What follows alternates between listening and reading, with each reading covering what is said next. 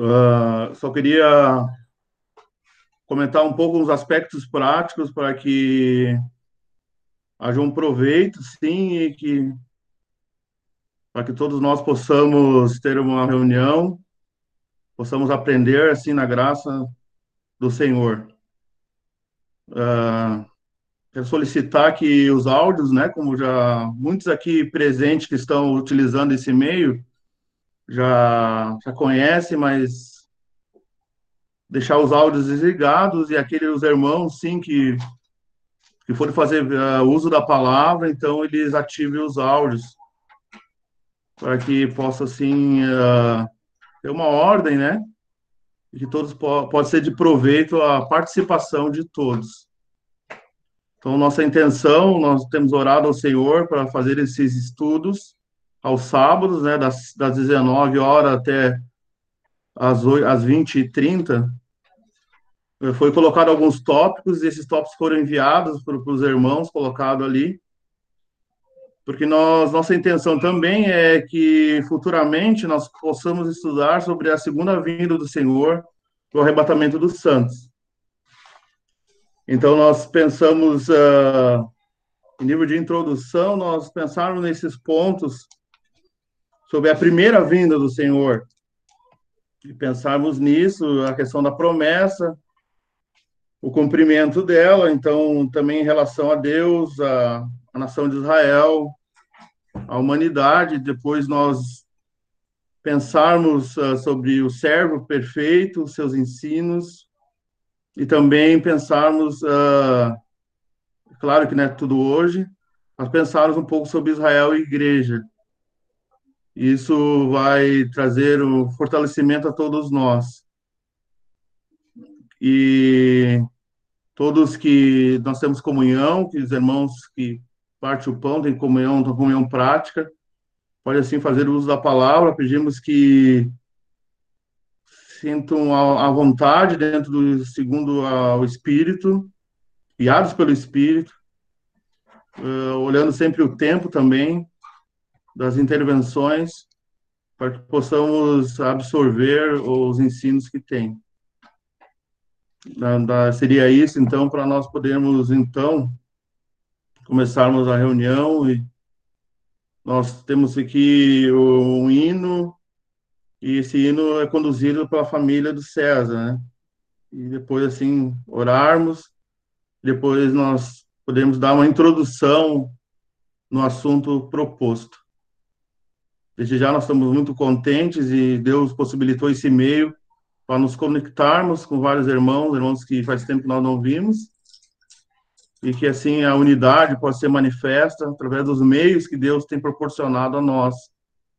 E para que o nome do Senhor Jesus, que o Senhor Jesus seja sempre o centro, que ele seja glorificado em tudo, para honra e glória.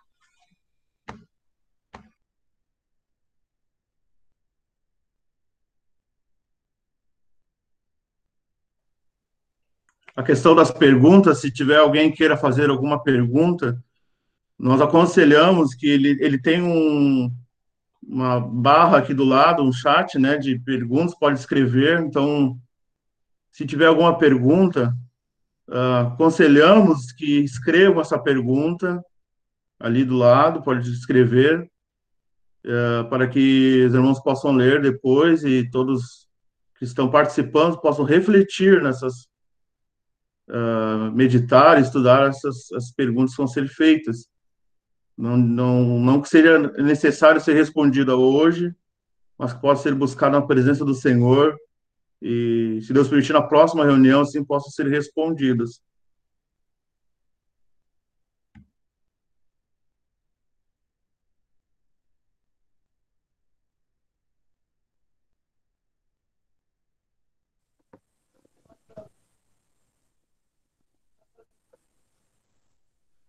Hino 400, 246. Hino 246. Preciosas são as horas na presença de Jesus, comunhão deliciosa da minha alma com a luz. 246.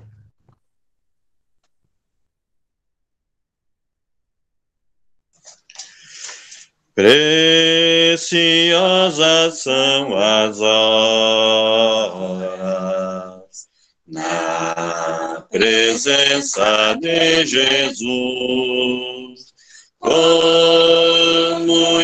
deliciosa na minha alma com a luz. Os cuidados deste mundo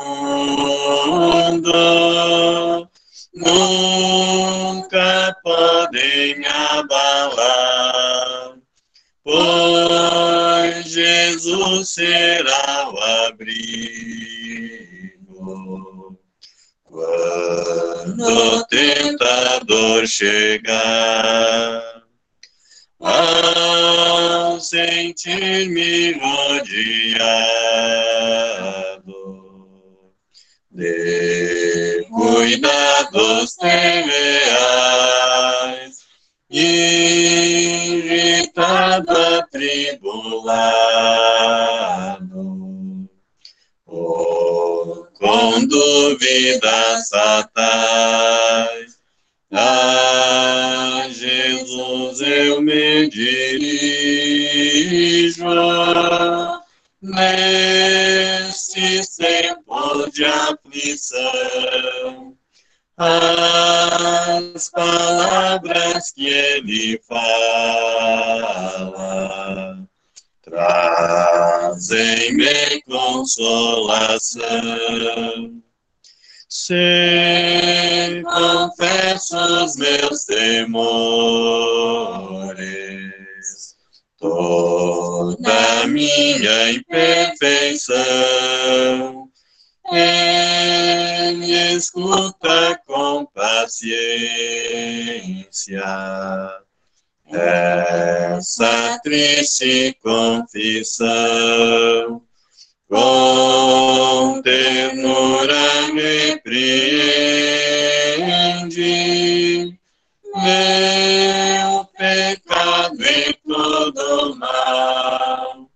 Ele é sempre o meu amigo, o melhor e mais leal.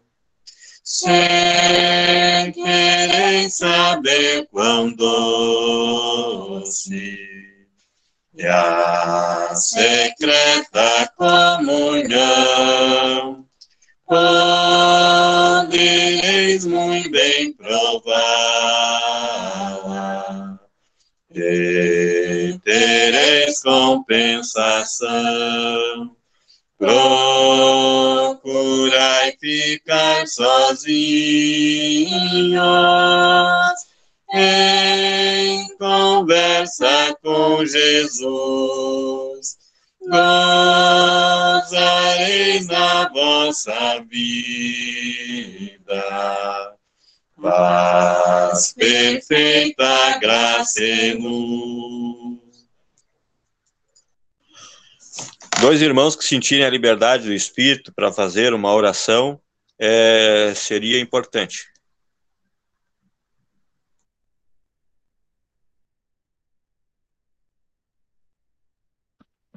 Vamos orar, irmãos.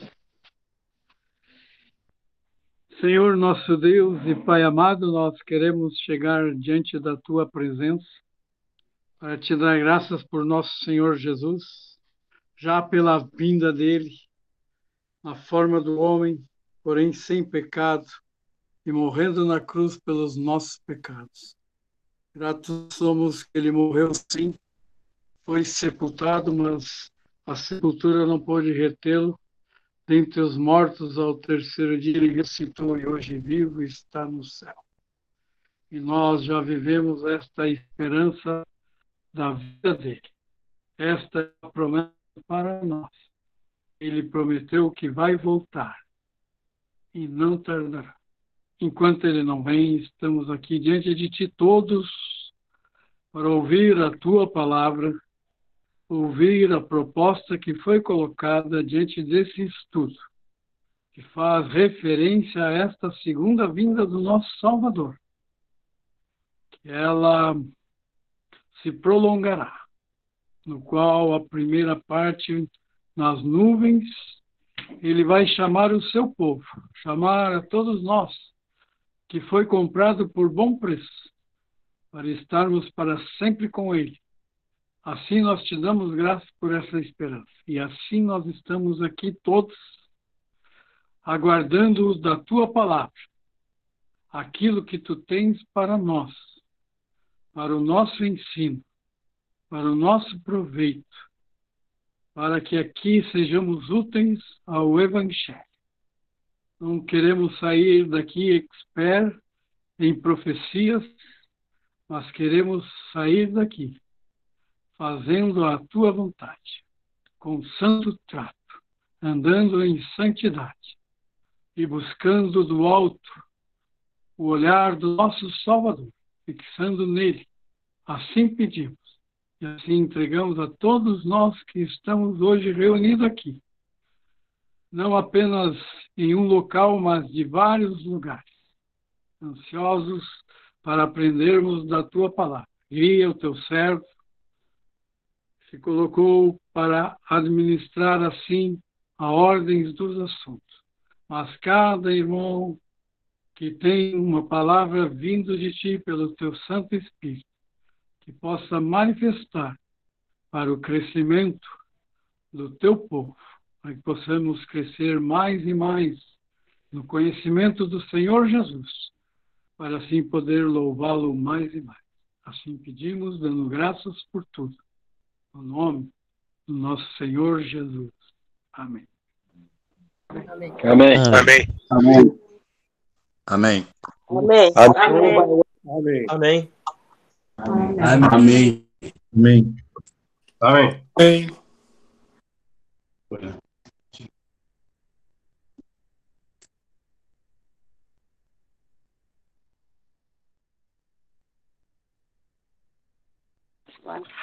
Nosso Deus e nosso bendito Pai, nós te agradecemos ao nosso Deus por podermos estar reunidos aqui, tendo como centro a pessoa bendita do Senhor Jesus.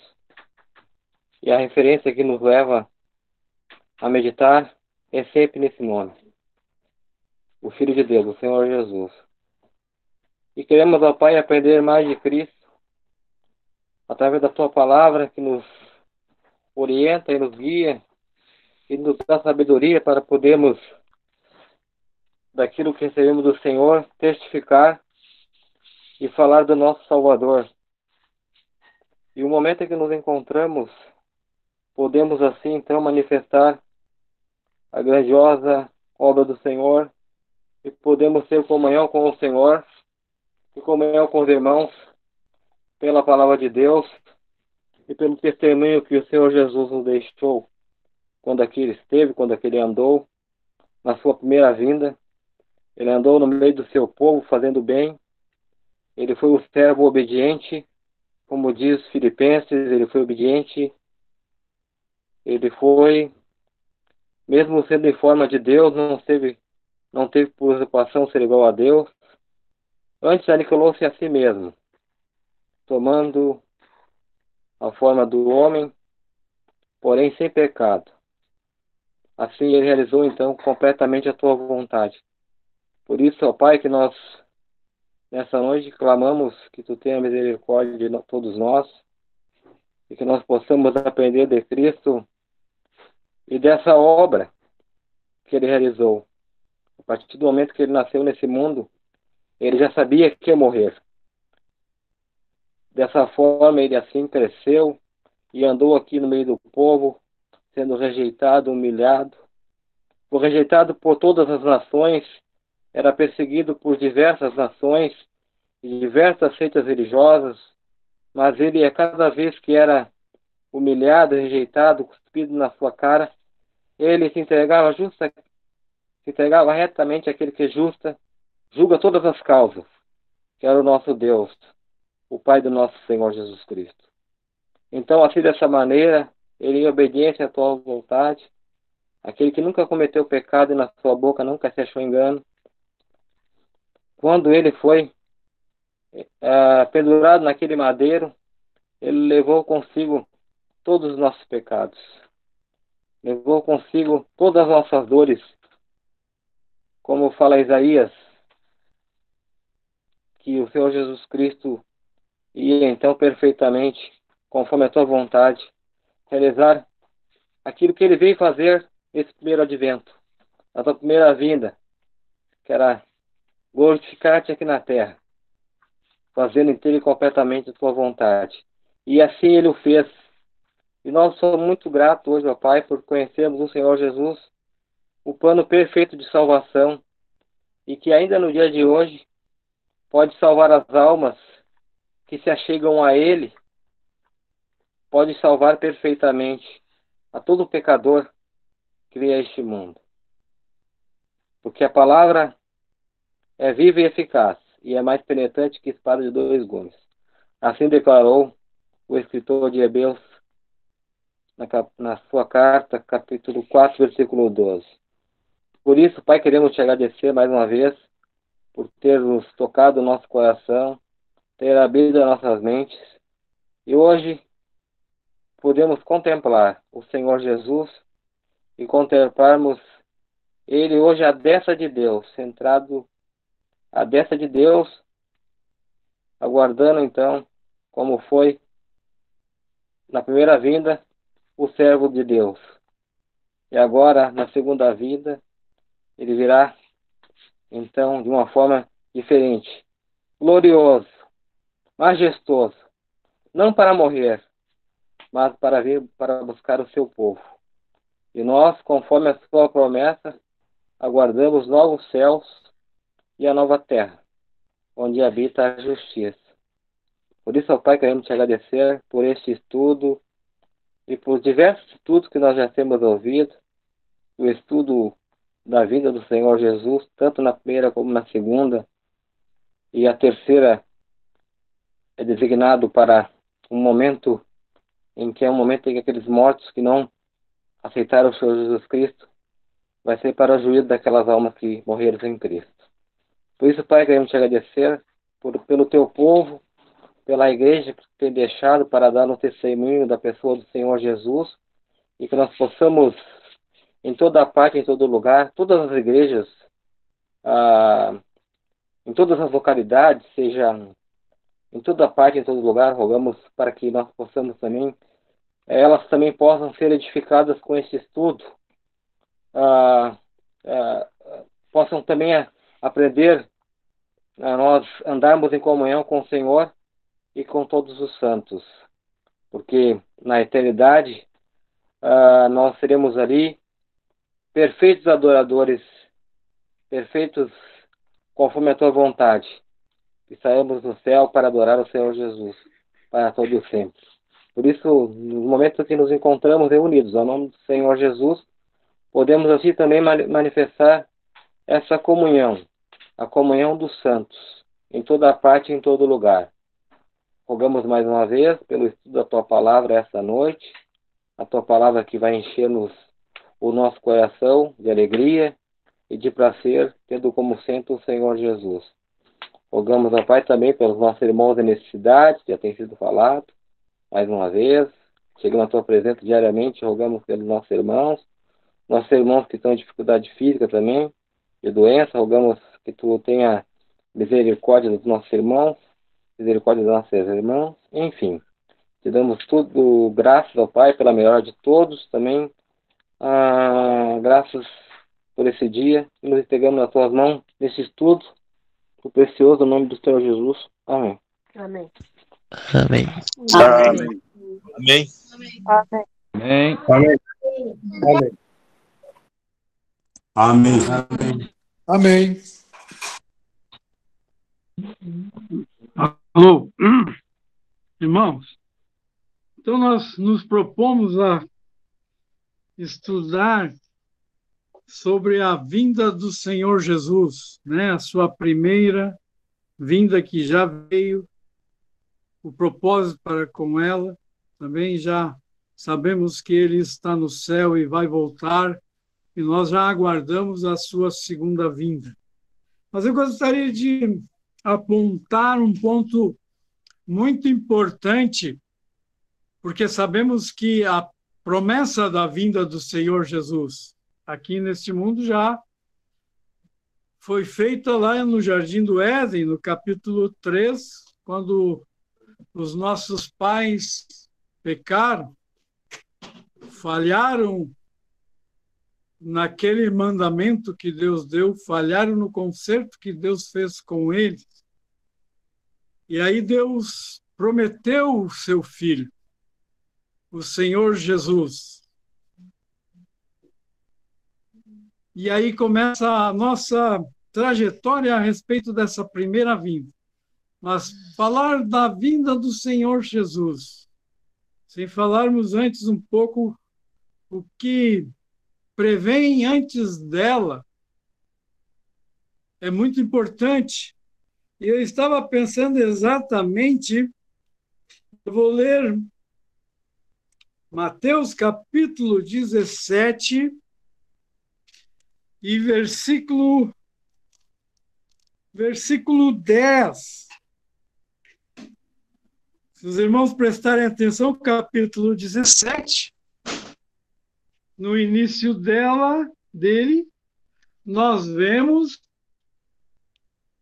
o nosso Senhor Jesus se manifestando no seu resplendor e glória a três discípulos, a Pedro, Tiago e João, seu irmão, e eles contemplaram a excelência da sua glória, a excelência da sua pessoa, a magnificência do nosso Salvador, do Senhor Jesus, que estava por trás daquele servo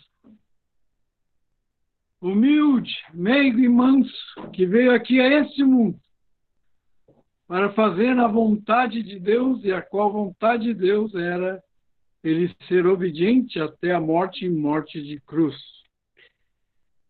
E depois deles terem contemplado esta visão esplendorosa, no qual até me lembro de Hebreus 1 e 3, o qual sendo o Senhor Jesus, né, o resplendor da sua glória, a imagem exata de Deus, e foi exatamente que aqueles três irmãos contemplaram na pessoa do Senhor Jesus.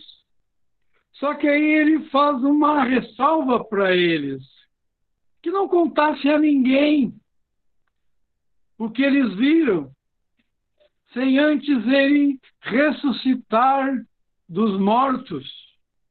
E aí no versículo 10, os seus discípulos dizem, Mateus 17 e 10, e os seus discípulos o interrogaram, dizendo: por que dizem então os escribas que é mistério que Elias venha? Primeiro. E Jesus respondendo disse: Disse-lhes, em verdade, Elias virá primeiro e restaurará todas as coisas. Mas digo-vos que Elias já veio e não o conheceram, mas fizeram-lhe tudo o que quiseram. E assim farão também eles ao filho do homem. Aí entenderam os discípulos que lhes falara de João Batista. Também nós temos a respeito deste João Batista, em Mateus capítulo 3, tem várias citações né, de João Batista. Aí em capítulo 3 é interessante nós contemplarmos essas, neste capítulo, esse primeiro versículo, de capítulo 3 de Mateus, diz: E naqueles dias apareceu João Batista, pregando no deserto da Judéia e dizendo: arrependei-vos, porque já está próximo o reino de Deus. Porque este é anunciado pelo profeta Isaías, que disse: Voz do que clama no deserto, preparai o caminho do Senhor, endireitai as suas veredas. E este João tinha suas vestes de uh, tinha suas vestes de pelos e um cinto e um cinto de couro em torno de seus lombos e alimentava-se de gafanhotos e de mel silvestre. Então iam ter com ele Jerusalém e toda a Judéia e toda a província adjacente ao Jordão. Por mais de 400 anos, contam os historiadores, que Israel não ouvia a voz de um profeta, exatamente como João Batista aparece neste lugar, neste deserto, anunciando que já o reino dos céus estava perto, anunciando a vinda de nosso Senhor. É interessante nós contemplarmos refletirmos no papel importante deste que Deus usou. Ele é citado em Malaquias. Nós podemos ver em Malaquias, capítulo 4, com referência à profecia deste profeta João Batista. Malaquias 4, e um.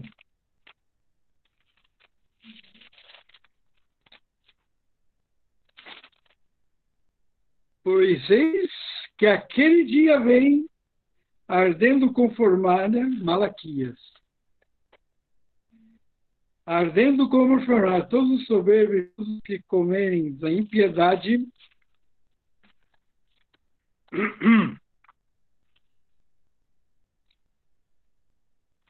eu me equivoquei no versículo. É versículo 6. Sobre a, a promessa de João. Versículo Malaquias 4 e 5. Eis que eu vos enviarei o profeta Elias, antes que venha o grande e terrível dia do Senhor, e ele converterá, converterá o coração dos pais aos filhos, e o coração dos filhos e a seus pais, para que eu não venha e fira a terra em maldição. Nós também temos no Evangelho de Mateus, capítulo 11, e versículo 11.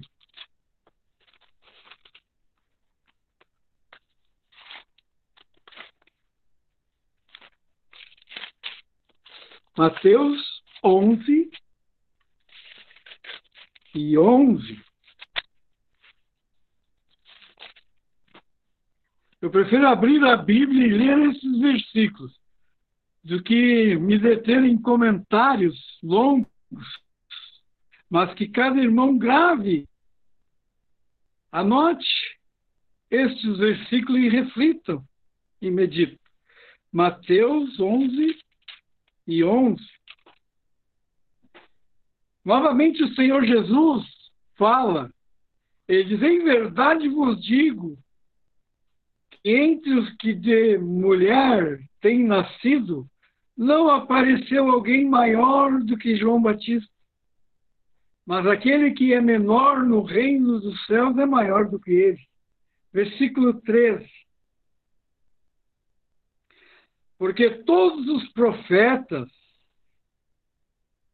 e a lei profetizaram até João. Veja bem, termina um ciclo dos grandes profetas que Deus usou para avisar o povo. Israel era consciente disto, sabia muito bem destas verdades. Quando Deus se manifestava, ele sempre se manifestava através dos profetas. E aqui João Batista encerra todos os profetas. Está me lembrando de, de Romanos capítulo 3, mas a justiça de Deus é pela fé, isto é, tendo testemunho da lei e dos profetas. E nós vemos, não quero me prolongar, porque eu sei que tem irmãos que vão se manifestar, mas a lei e os profetas, e dentro desses, João Batista, testificam do Senhor Jesus, testificam da justificação pela fé daqueles que têm em Cristo. E nós vamos ver através de João, através de Lucas, através de Mateus, através de Marcos, o testemunho que este servo de Deus dá a respeito da pessoa do Senhor Jesus. Não vou entrar em detalhes, mas apenas salientar a importância deste fato, da importância de primeiro ver Elias. Elias veio. Elias era João Batista. E ele veio e o Senhor Jesus, Jesus dizia, fizeram tudo com ele, mataram. E assim vão fazer com o filho do homem. Então nós vemos o Senhor Jesus testificando de João Batista. Ele disse: nascido de mulher, não houve profeta maior. Bom, nós ouvimos da boca do Senhor Jesus um testemunho a respeito desse servo de Deus. E nós vemos também em João Batista, nas suas características, que apresenta como profeta, se alimentava de mel silvestre e capanhoto e no deserto. Assim eram os profetas. Eles não eram muito bem queridos diante de todos. Os grandes reis não suportavam os profetas, porque sabiam quando eles vinham, eles vinham de Deus.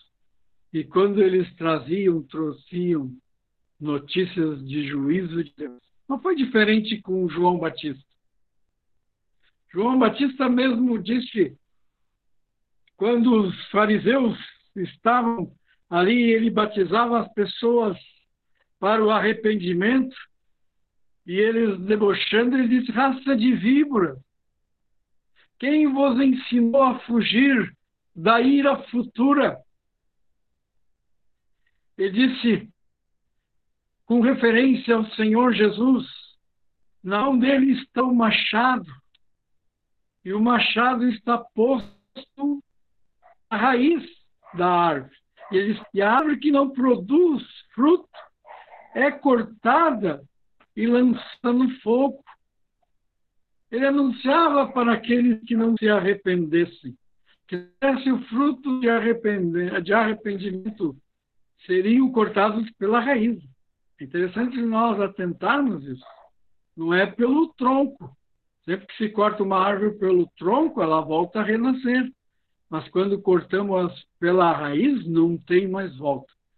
Assim é o homem que sabendo que tem pecado contra Deus e o seu pecado lhe leva à condenação eterna e ele morre em seus pecados, é o corte pela raiz, onde ele vai se encontrar com Deus em juízo. Então vamos, é um pensamento que eu tinha a respeito deste momento sublime da promessa do Senhor Jesus, né, para vir neste mundo.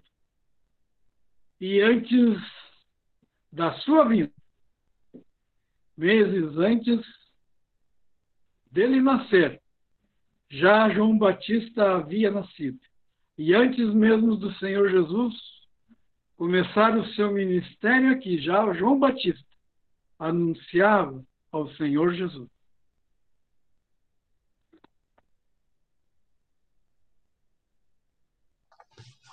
Eu quero ler um versículo em Evangelho de Lucas, o capítulo 24, e, e versículo 25. Lucas 24 e versículo 25. É, e ele disse, e ele lhes disse, honestos e tardos de coração para crer, para crer tudo o que os profetas disseram. Porventura não convinha que o Cristo padecesse estas coisas, entrasse na sua glória? E começando por Moisés e por todos os profetas, explicavam-lhes o que dele se achava em todas todas as escrituras. Nós temos também pensado nesse sentido que a respeito da primeira vinda do Senhor. E nós queremos utilizar, então, é, esta chave. É, o centro é o Senhor Jesus, é Cristo.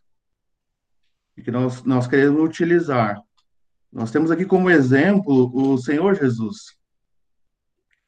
Ele, nós bem conhecemos essa passagem, que os discípulos estavam indo a caminho de Emaús, eles saíram, estavam descendo a caminho de Emaús, estavam se afastando, e o Senhor Jesus os encontra no meio do caminho.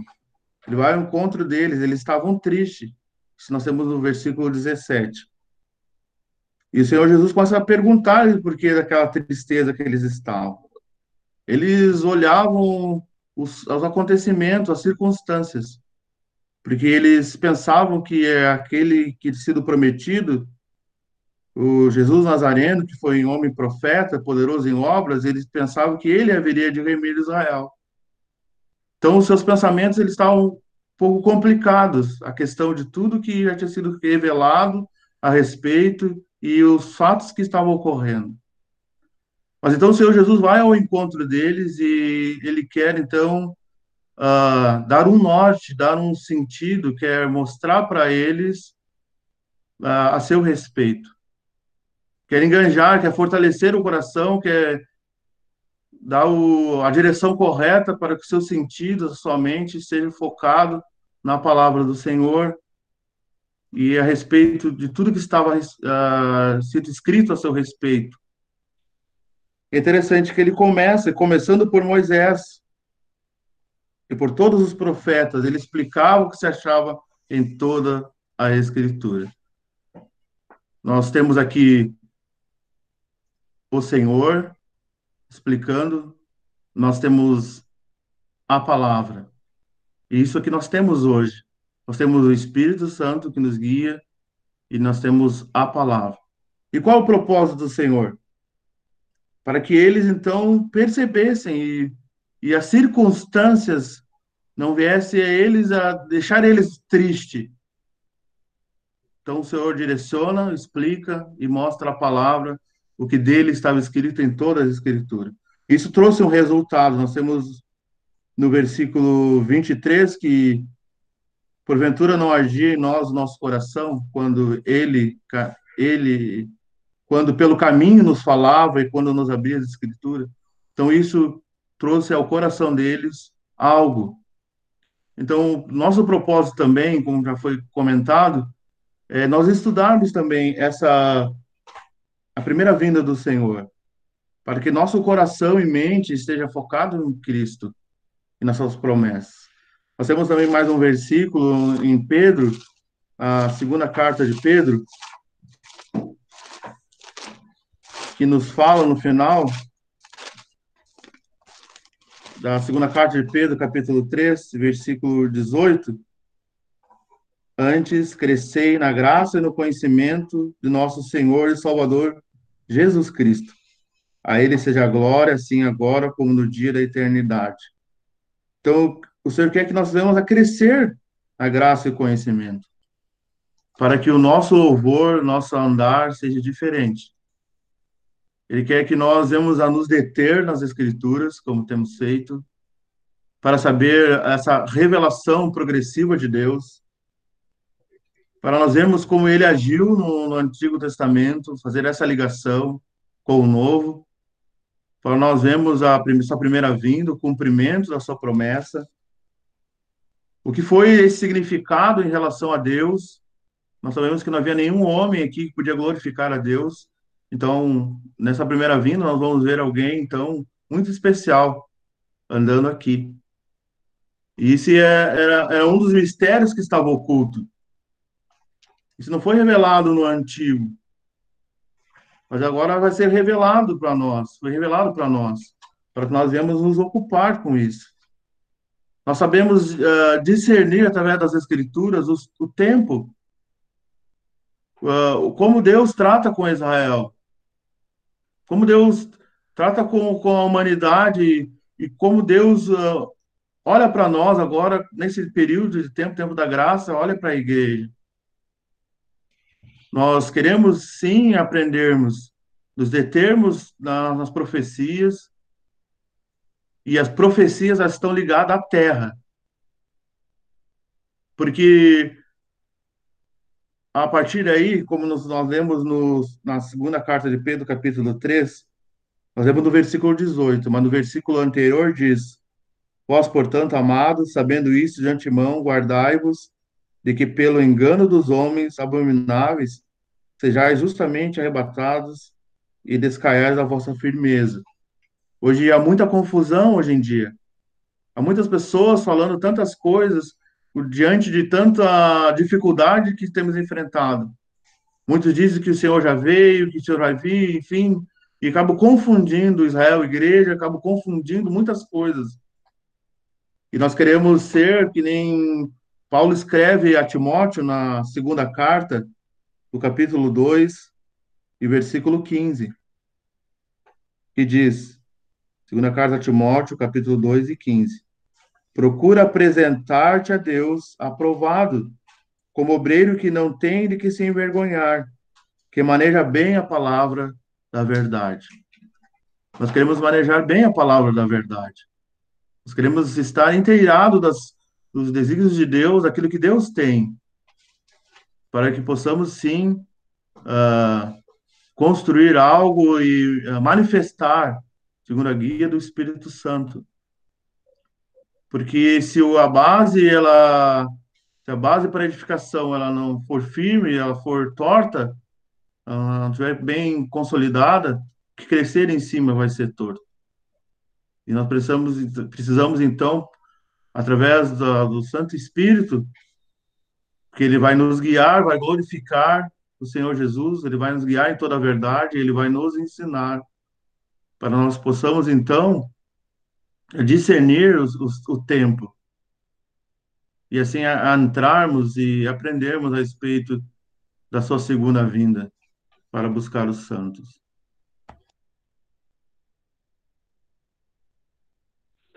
Eu gostaria de, ainda diante dessa da promessa do Senhor Jesus para vir aqui neste mundo, antes mesmo da fundação do mundo já havia sido o propósito de Deus, mas Deus, Deus, Deus bota tudo na sua palavra. Ele não, ele registra tudo. Então Deus registrou para nós a respeito do Senhor Jesus. Eu queria gostaria de ler dois trechos. Um em Isaías capítulo 9,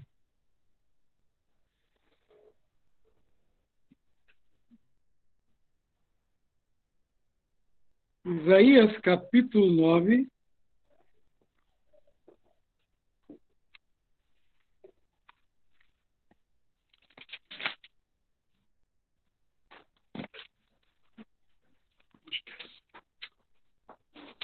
Isaías 9 e 6.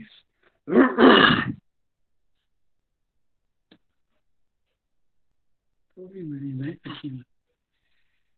Diz assim: Um menino nos nasceu. Um filho se nos deu. E o principado estará sobre os seus ombros. E será seu nome maravilhoso, conselheiro, Deus forte, Pai da eternidade, príncipe da paz. Vamos ver Mateus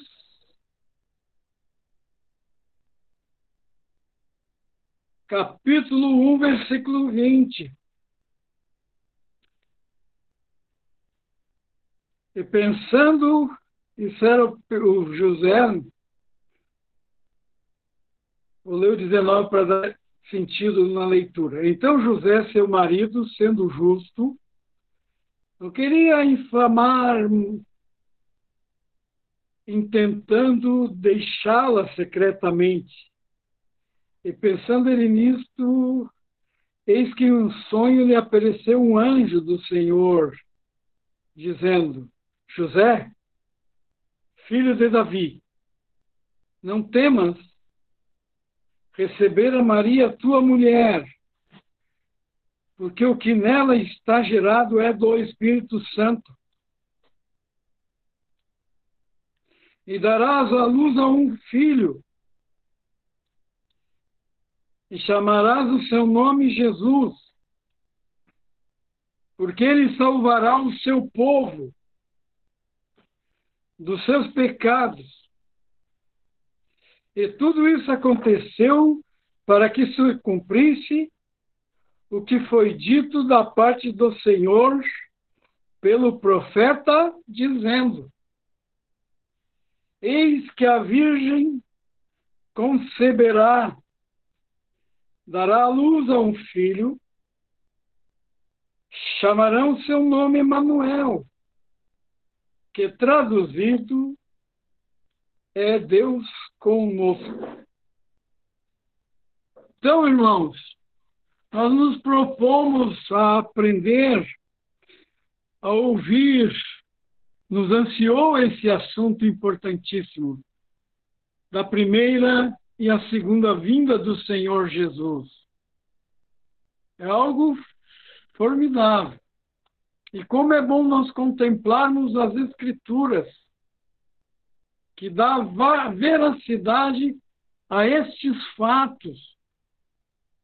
Veja bem, sobre João, havia a profecia em Malaquias, e nós vemos esta, e nós vemos esta profecia se cumprindo no capítulo 3 de Mateus e em outros livros, que Deus tinha prometido esse Elias, e ali estava Elias, tal como Deus tinha prometido.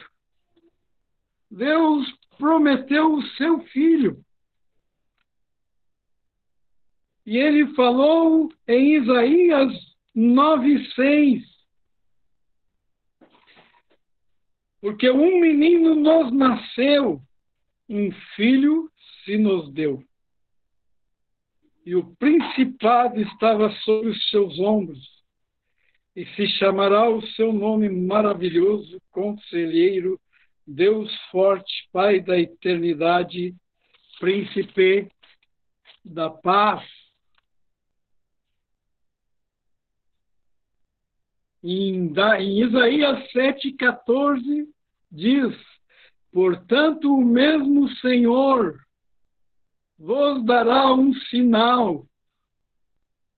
Eis que a Virgem conceberá e dará à luz a um filho, e chamará o seu nome Emanuel. Manteiga e mel comerá, quando ele souber rejeitar o mal e escolher o bem. Na verdade, antes que este menino saiba rejeitar o mal, escolher o bem, a terra de que enfada será desamparada dos seus reis. Olha bem, agora nós vemos em Mateus esta profecia se cumprindo. O Senhor Jesus não veio do nada. Simplesmente ele apareceu aqui aos 33 anos, né? Não foi assim. Ele nasceu como um verdadeiro homem. Veio do ventre de uma virgem. Nasceu pelo poder do Espírito Santo. Ele foi gerado naquela virgem pelo poder do Espírito Santo. Deus Espírito Santo gerou Emanuel, gerou Jesus, gerou o maravilhoso, a rocha dos séculos. Tem tantos nomes dados ao nosso Senhor. E tudo isso foi prometido nas profecias. E é bom nós contemplarmos nas Escrituras que tal se cumpriu, tal como estava nas profecias, se cumpriu. A palavra de Deus é viva e eficaz. A palavra de Deus é verdadeira. Na palavra de Deus não há falha. Quando os homens apontam falhas na palavra de Deus, é pelo fato que nós somos falhos, não atingimos a atitude da sabedoria de nosso Senhor e Deus. Aí nós não compreendendo como colocamos como erro isso, erro aquilo, não. A palavra de Deus é infalível e temos esta veracidade. Duas profecias que nós lemos hoje se cumprindo sobre a promessa. A promessa daquele que haveria de vir adiante, endireitar os caminhos, preparar o caminho do Senhor através de João Batista. E a promessa do nascimento de um menino. E é interessante que na profecia coloca toda a responsabilidade sobre os seus ombros de todo o universo, de todos, cai sobre os seus ombros. Maravilha nós contemplarmos estas profecias cumpridas. Sabemos que o Senhor Jesus foi prometido por Deus. Lá no Éden ele prometeu. E lá no Gólgota ele cumpriu com o que Deus havia prometido. Ele disse: Pai, consumei a obra que tu me destes a fazer. O seu brado foi está consumado. Nós não estamos baseados em terreno que é mole, que é areia. Nós estamos baseados, fundamentados na rocha, nesta rocha eterna, o nosso Salvador, baseado na Sua palavra. Na continuação do estudo, eu gostaria de cuidar os irmãos para lermos Isaías 52, a respeito daquele que foi prometido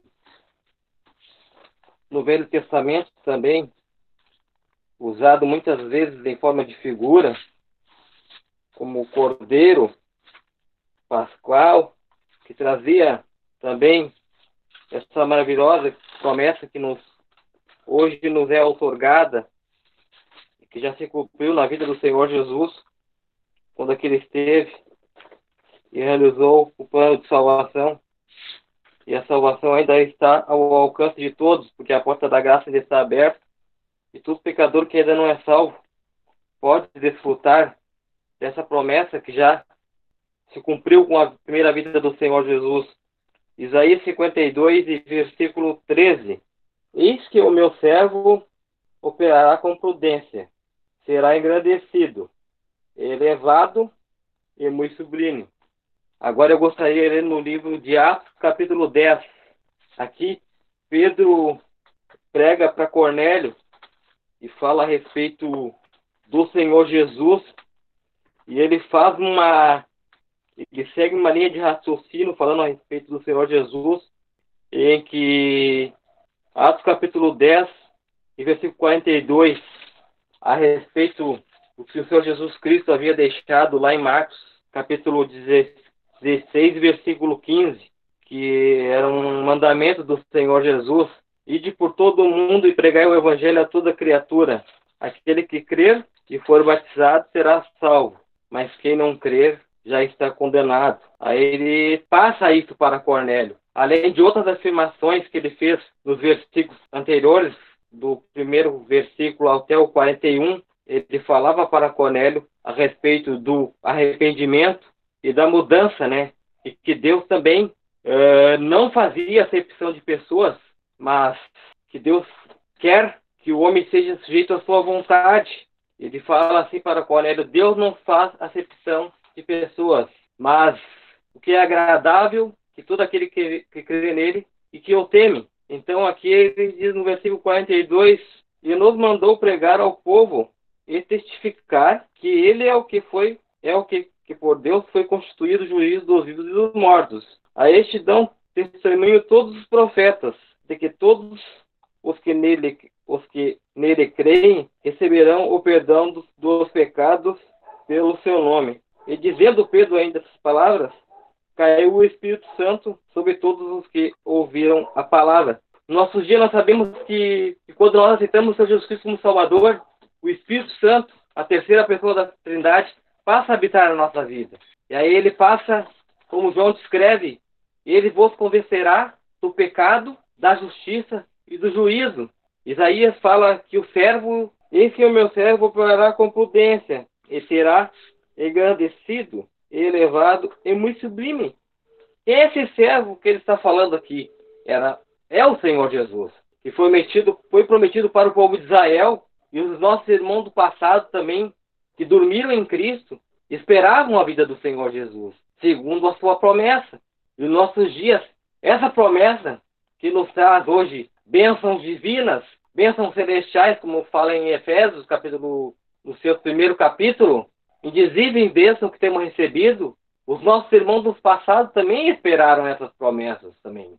Mas nós, nossos dias, já recebemos essa promessa que é o Senhor Jesus como Salvador. E temos também, como foi lido em Pedro, a respeito, na segunda carta de Pedro, capítulo 3, como o irmão comentou, há muitas dificuldades nessa interpretação, né? Porque Pedro fala para eles que iriam se, iriam se filtrar, no capítulo 3 de 1 Pedro, 2 Pedro, no terceiro capítulo de 2 Pedro, Paulo escreve essa segunda carta para os irmãos ah, dessa igreja, que era para nós lembrarmos das palavras que no primeiro dia foram ditas para os santos profetas, que eram os nossos irmãos do passado, como já disse, esperavam também a vida do Senhor Jesus Cristo. Aí ele faz uma advertência, sabendo isso, que nos últimos dias, né, nos últimos dias virão esclarecedores dando segundo a sua própria concupiscência, né, é para eles estarem atentos, né, a esse respeito, e começariam a dizer Onde é que está a promessa da sua vinda? De Deus que os nossos coisas aconteceram desde o princípio da criação. Nossos pais dormiram, seu Jesus Cristo não veio. Mas aí ele fala que eles voluntariamente ignoram isto, que pela palavra de Deus, Deus, Deus antiguidade existiram o céu e a terra, foi tirada da água, e mostra como Deus criou todas as coisas, lá em Gênesis capítulo 1, e vai falando para ele, advertindo dos últimos acontecimentos para esse segundo advento da vida do Senhor Jesus, o que iria acontecer.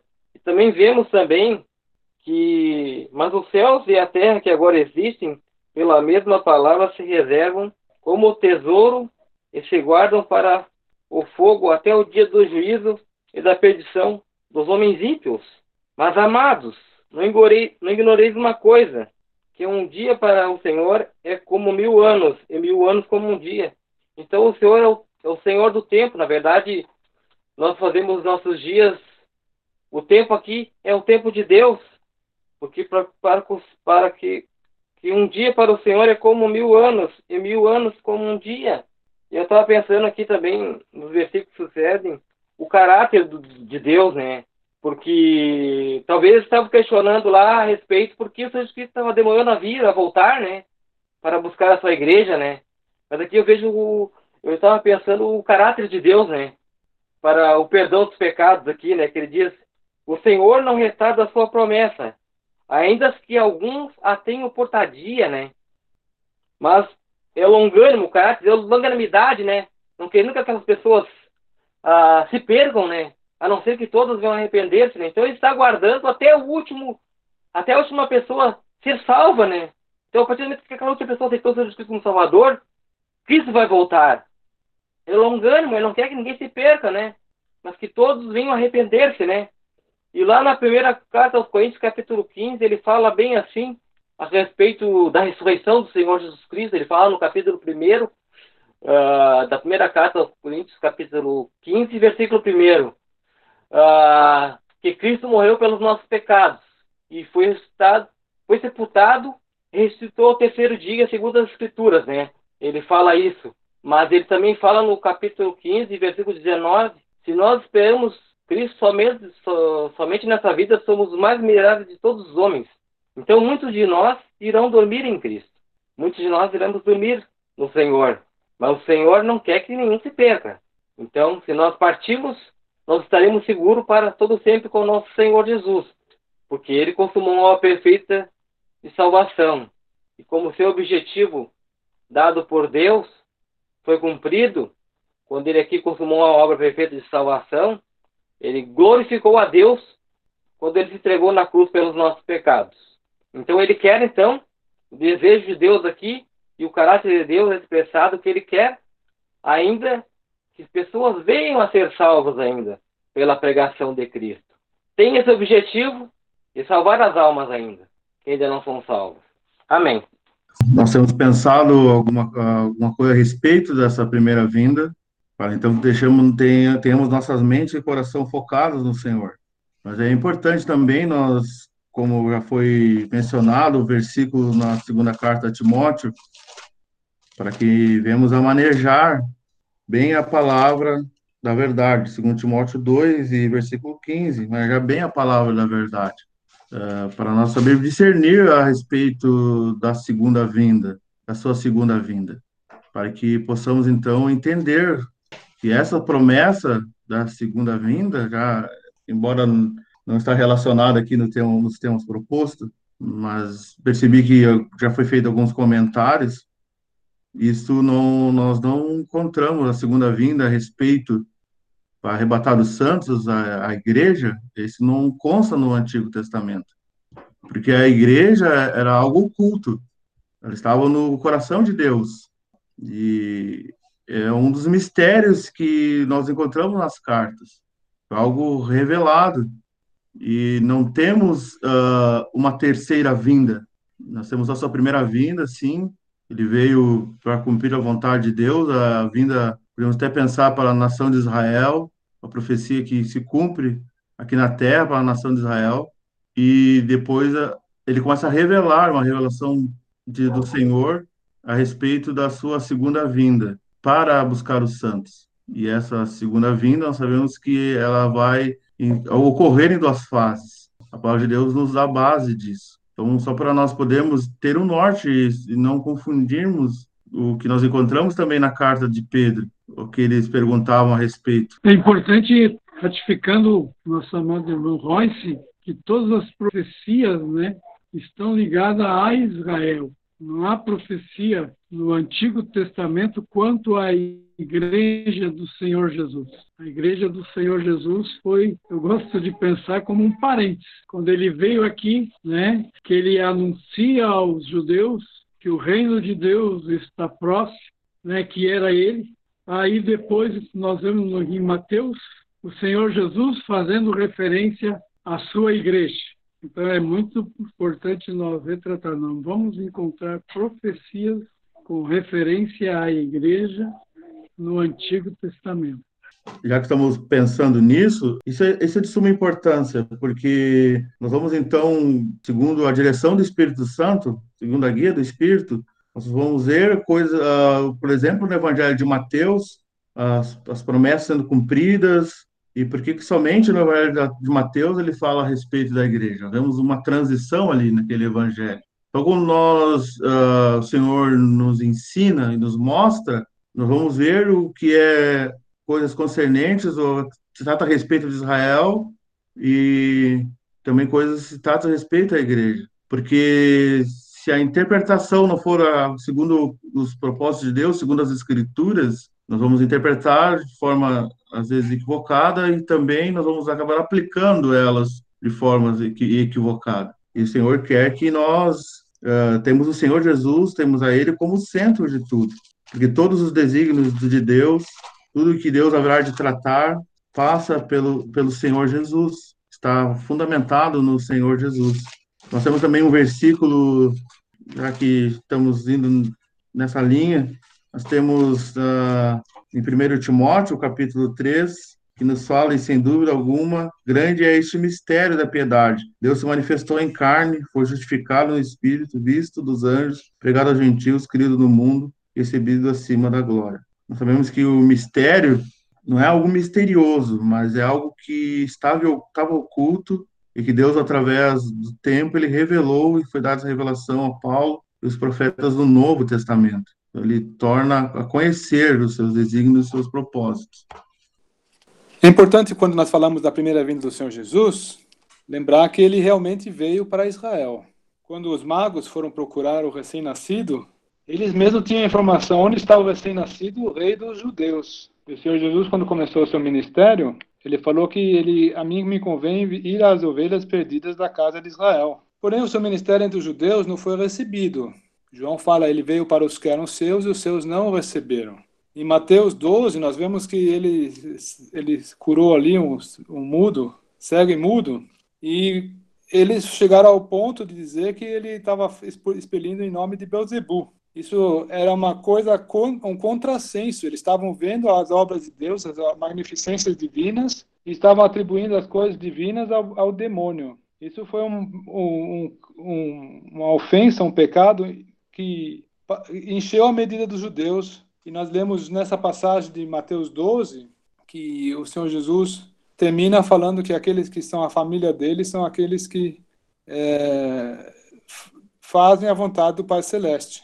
E a partir do Mateus 13, nós lemos que ele sai de casa, assenta-se à beira-mar, figura das nações, e começa a falar em parábolas aos, aos, às multidões, aos, aos judeus. E, mas o Senhor Jesus sabia que isso tudo era iria acontecer. Em João 10, quando ele fala da, da, das ovelhas, ele fala que a mim eu tenho ainda outras ovelhas, não deste aprisco. A mim me convém conduzi-las. Aí ele já faz menção de que além de Israel, ele tinha ainda um outro propósito, um outro aprisco que depois ele veio a se consolidar como seu projeto com relação à igreja. E tem uma passagem muito bonita que destila isso tudo, que é Mateus 21. Não vou ler o contexto todo, porque para não tomar tanto tempo, mas é aquela parábola dos lavradores maus. Que o Senhor da, da vinha, ele, Mateus 21, versículo 33 até o fim. Ele plantou uma vinha e tinha expectativa com relação a ver frutos dessa vinha. Só que os lavradores, aqui, uma figura de Israel, a vinha, é, desprezaram todos os emissários e, por fim, agarraram o filho e disseram que eles iriam se apoderar da herança. E o, o Senhor fala que eles farão perecer horrivelmente aos seus malvados e arrendará a vinha a outros lavradores. Mas o que eu quero dizer é que no versículo 42, o Senhor faz uma menção às Escrituras. Nunca lestes nas Escrituras a pedra que os construtores rejeitaram, essa veio a ser a principal pedra angular. Isso procede do Senhor e é maravilhoso aos nossos olhos.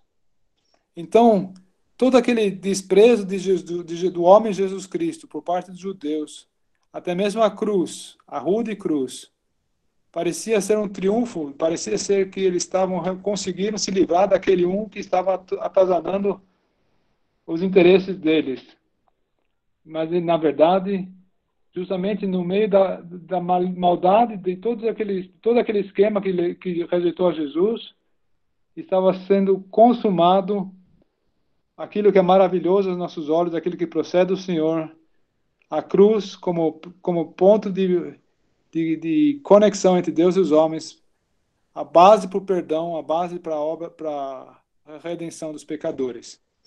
Então, o Senhor Jesus, ele, ele veio para Israel, os seus não o receberam, mas ele já sabia que seria assim, então ele a graça de Deus operou que ele veio, que ele foi à cruz justamente para abrir o, o, caminho para o, que todos os homens possam re, reconciliar-se com, com Deus e a chegar-se a Ele mediante um novo caminho pavimentado ao, até o santuário de Deus, que é a, o homem Jesus Cristo, a sua carne, e não só é, aqui na terra, mas também no futuro. Todos vamos seguir o, o trilho do Senhor Jesus estaremos com Ele na, na glória celestial. Porque há um homem no céu hoje, a justiça de Deus permitirá que todos aqueles que estiverem em Cristo vão possam entrar no céu no futuro.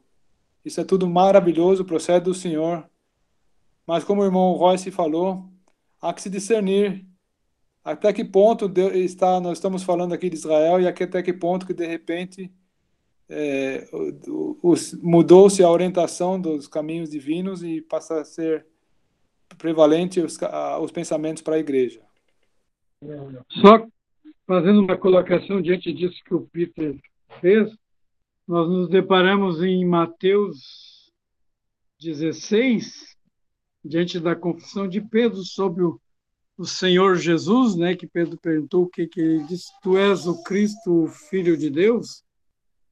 E o Senhor Jesus, em Mateus 16 e 17, diz para Pedro, Bem-aventurado és tu, Simão Barjonas, porque tu não revelou a carne e o sangue, mas meu Pai que está nos céus.